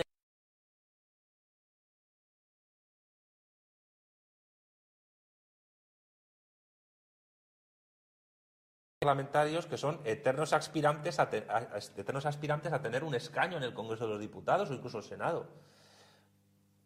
Pero cuando tienes a un PSOE y a un PP que ha organizado el sistema electoral español para que las provincias rurales eh, tengan más peso para conseguir escaño y más capacidad para conseguir escaño por una cuestión de representación justa proporcional con respecto a las más, urbanas eh, y que puedan tener un representante en el Congreso, pues tenemos el problema de que ese tipo de sistema beneficia al PSOE y al PP y a los partidos que se presenten en, pocas circunscripciones donde tengan garantizada la representación. En este caso, pues eh, Junts, Esquerra Republicana, PNV, EH Bildu, Bloque Nacionalista Gallego, Coalición Canaria, etcétera. ¿Qué significa eso? Significa que reformar la ley electoral implica reformar la Constitución mediante unos mecanismos muy complicados, como yo he visto, que ya se supone una contradicción. Segundo, que cualquier tipo de reforma constitucional de la ley a la ley tiene que partir necesariamente de las fuerzas que existan en el Congreso de los Diputados. Y tercero, que para que una fuerza política nacional implantada en todas las provincias pueda llegar a tener representación parlamentaria, le cuesta horrores. Horrores. Y en absoluto tiene garantizado el éxito. Es decir, si el PACMA llegase en algún momento a tener un escaño en el Congreso de los Diputados, pues para defender a los perritos, necesitaría tener una fuerza política eh, de, implantación territorial tal que, que, si llegaran a tener, yo que sé, un millón doscientos mil o trescientos mil votos, pues podría tener unos escañitos por Madrid, pero al fin y al cabo eso da igual, porque la fuerza no te dan, las, no te dan los votos. La fuerza política te la da la representación que tengas en las cámaras alta y baja y el dinero que consigas a partir de ello. Por eso, por mucho que se pongan, siempre va a tener más representación parlamentaria eh, Esquerra Republicana o Junts o el PNV que el PACMA. Y pongo, insisto, yo pongo el PACMA porque es el, principal partido extraparlamentario en votos en España, que podría ser lo otro, pero cualquier otro va a tener las mismas dificultades. La gente dice, bueno, vamos a reformar la ley electoral. Vale, pues reforma la Constitución. Pero insisto, la Constitución también su mantenimiento de qué depende? De esa correlación de fuerzas y del hecho de que un escaño en Cuenca, en Guadalajara o en Teruel cuesta mucho menos conseguirlo que en Madrid o Barcelona. Por eso Teruel existe, tiene escaño, pero el PACMA no. ¿Por qué? Porque Teruel existe, se presenta por Teruel. Y la población de Teruel es la que es. Eh, es una aplicación sui generis de la ley DONT, que no se aplica solo en España, que se aplica en Argentina, que tiene doble vuelta, pero. O sea, quiero decir, discutir sobre cómo tendría que ser la ley electoral, sobre si hay que defender una doble vuelta o no, puede ser muy interesante, puede ser una discusión apasionante a nivel político, politológico, decir, oye, pues esto puede ser más democrático, más justo, lo que sea, pero al final, pues son castillos en el aire, porque el orden político que tenemos es el que es. Y, por eso, pues dice, pues el Feijó dice, yo no, no es ilegítima la amnistía, pero no vamos a protestar en el Senado contra ella. ¿Por qué? Porque sabe que el orden constitucional que tenemos depende de la aplicación de esa amnistía. Es decir, todo lo que está pasando es desde la ley. Es desde la ley. Con lo cual, cuando salen a las masas a las calles a protestar por el golpe de Estado de Sánchez, no está dando ningún golpe de Estado. Yo insisto, no es un golpista. Es un señor que aplica la Constitución española. El problema es la Constitución española.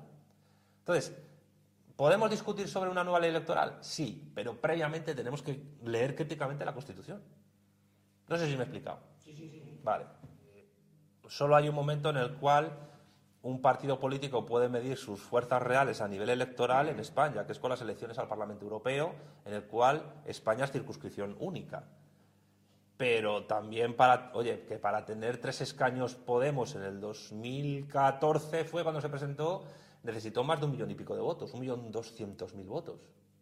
O sea, no es fácil. Y para eso tuvo que estar saliendo Pablo Iglesias un año entero y medio en la tele eh, haciendo propaganda electoral de su próximo partido. Que esa es otra. O sea, decir, eh, hay que salir en la tele. Si no sales en la tele, no existe. ¿Por qué Javier Milei se ha convertido en presidente del gobierno en Argentina? Porque ha salido mucho en la tele y ha utilizado bien los medios de, comunicación de masas. Que, claro, dicen, no, es un voto de castigo antisistema. No, no, es una cosa totalmente mainstream, Javier Milei. Es el eterno representante. Bueno, el, día, el lunes en la Fundación Gustavo Bueno diré al final de la conferencia lo que es Javier Milei. Pero, pero es, lo que sí es cierto, lo que puedo decir ahora es que es el, enésimo ejemplo, el penúltimo ejemplo de esa batalla que desde hace 150 años se da en Argentina entre proteccionistas y librecambistas. Y él es un ejemplo más del librecambismo, que durará lo que dura hasta que salga una fuerza que defienda un proteccionismo otra vez. Eh, eh, y hay doble vuelta. Pero vamos, que eh, tampoco te garantiza nada el tema de las elecciones al Parlamento Europeo, porque no es más que una demostración de fuerza electoral propia en la nación. Pero al final, ahí, está, ahí están los grupos secesionistas también en Bruselas. esa es otra. Que Puigdemont no está en Moscú, ni está en Siberia, ni está en Pekín, está en Bruselas. Y parece ser que, aquí estamos todos viendo a Putin detrás, y salvo que Putin haya comprado el Parlamento Europeo, pues, en fin, atemos cabos. O sea, quiero decir, eh, Está bien que señalemos todos esos puntos, ley electoral, eh, circunscripciones, tal, pero al final la realidad de la praxis política española se mide en lo que se ha articulado en la Constitución. ¿Qué es el tema de las elecciones al Parlamento Europeo? Pues un escape a esas normas constitucionales. Pero si luego llegan eh, Bruselas, Estrasburgo, el, Banco Central Europeo y nos dice que tenemos que reformar la Constitución y la única vez que se han puesto de acuerdo PSOE y PP para reformar la Constitución es la reforma de 135 para pagar la deuda al Banco Central Europeo que está en Frankfurt, Alemania, pues apaga y vámonos. O sea, para reformar la ley electoral, el PSOE y el PP, salvo que les vaya la vida en ello y saquen tajada, jamás se van a poner de acuerdo. Se ponen de acuerdo para em, eh, cumplir la voz de su amo, pero nunca van a hacer nada que les pueda perjudicar a nivel electoral en España los dos son partidos que siguen ese orden constitucional, socialdemócrata, plurinacional y europeísta. Eh, está el PP gobernando en Andalucía junto con Vox. Han protestado por lo de Blas de Lezo, eh, Blas, de Lezo perdón, eh, Blas Infante, perdón, padre de la patria andaluza. No. en la manifestación de hace una semana en Cibeles, la gente salía de su casa con la bandera española y llegó el PP repartiendo banderas de la Unión Europea con el logotipo del PP en la esquina. Y claro, y la gente en plan, toma, toma, ¿y esto qué es? Nada, pues es una cosa, es para que vean en Bruselas que aquí no hay un peligro eh, soberanista, no sé qué. Estamos atadísimos de pies y manos, interna y externamente. Yo lo máximo que puedo hacer esta tarde es explicar que la Constitución española es un elemento de esa subordinación que tenemos. Eh, Entonces, todo lo que tratemos de otras cuestiones son interesantes, pero ahora centrémonos en esto porque ya es una parte del problema. Y luego entendamos por qué un partido político que se opone a lo que está haciendo Pedro Sánchez y que incluso habla de golpe de Estado, pero que en el fondo sabe que no hay golpe de Estado ninguno, reparte banderas de la Unión Europea en una manifestación patriótica, con el logotipo del partido en la bandera de la Unión Europea, que eso es muy grave. Entonces, claro, luego llegan las elecciones pues, y la gente vota a lo que, a lo que puede, a lo que puede. Que no quiero desanimar a nadie, pero que. no, pero que se sepa, que se sepa. Yo ya he dicho vías que hay que hacer, pero, pero que se sepa dónde estamos, con qué, con qué, en qué tablero de juego estamos, que se sepa. Eso ya tiene que tomarse como algo positivo. Y por el título octavo. Sí, pero ¿quién es el guapo que lo hace? Es decir, eh, que a lo mejor en Vox o en otros partidos hay juristas eh, estupendos. Eh, a ver, yo yo lo siento, yo no, es por Vox o por lo que sea, yo he estudiado ciencias políticas y de la administración como carrera. Yo he tenido clases de Derecho Constitucional y los profesores de Derecho Constitucional son talibanes de la Constitución española. Entonces, ellos eh, se la toman como el Talmud y como lo más maravilloso que ha habido en la historia y el rollo este del periodo más eh, eh, pacífico y rico y, maravilloso que ha vivido España. Bueno, como si España hubiera nacido con la Constitución española. Es como la gente que se piensa que antes de Felipe González en el 82 España vivía en el Paleolítico Superior. O sea, hay gente que se cree eso. Y hay gente que se cree que España nace con la Constitución española de 78. Pero es que por muy buenos mm, constitucionalistas que pueda tener un partido como Vox, catedráticos de Derecho Constitucional que los hay, también van a leer la Constitución desde un prisma errado. Porque el problema no son los mecanismos de reforma o de ruptura que he dicho yo. El problema es el redactado entero y sus contradicciones. Es decir, que la Constitución española es lo que lleva a la disolución de España. Entonces, a eliminar las autonomías va en contra del artículo 2, en contra del artículo 1, en contra entera del título octavo en contra de la disposición eh, transitoria cuarta por el tema de la anexión de Navarra al País Vasco, porque si no hay comunidades autónomas no puede haber anexión. Y va en contra también eh, de, pues, pues de la forma en que se organizan las leyes orgánicas de los estatutos de autonomía. Es que son 50 años de rodaje del régimen del 78. O sea, no es... Sí, sí. Una última pregunta. Vale yo honestamente, honestamente creo que la situación actual, o sea, ahora tenemos un problema y lo tenemos ahora. Y mañana lo tendremos más agravado. Y pasado mañana más agravado. Pero hay esperanza, hay juventud. No, no, no, no, esa es otra esperanza. O sea, ahora mismo... Pero es más importante que haya gente mayor hoy que jóvenes. ¿Por qué? Porque son los que se han dado cuenta de que les han estado engañando después de 40 o 50 años. Que se pueda caer uno de la burra. Que se pueda caer uno de la burra siendo mayor es muy importante. Los partidos, los partidos del régimen, llamémoslo como son, porque es lo que son, no van a hacer absolutamente nada, nada, porque están absolutamente comprometidos.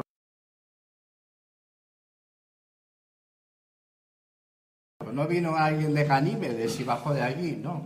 Lo crearon ellos. Por eh, siguiendo instrucción, vale, perfecto, pero al final ellos, ellos realmente lo crearon. No van a hacer nada para cambiarlo. Lo único que pueden cambiar si se meten en la Constitución es cambiar la organización territorial para llevarnos a un Estado federal o confederal. Ahí sí se pondrían de acuerdo. En lo contrario, no. ¿O para poner a Leonor de reina? Bueno, entonces, ¿qué sucede? Que tenemos que ser prácticamente subversivos. ¿Y qué subversión nos queda? Es complicado. Pero la única subversión que nos queda en este momento es eh, seguir, seguir y seguir en la calle, pero entendiendo que el problema, el problema no es solo la amnistía, no, es lo que viene después. Pues si me apuras, si me permites. No es lo mismo salir a la calle habiendo leído la Constitución que sin leerla. Ah, no, claro, claro. Ahora, si salís a la calle, la, salir habiéndola leído. Y, cuando hayáis terminado diréis, ostras. Bueno, un aplauso. y ser subversivo, no diciendo para la Constitución, porque es el problema.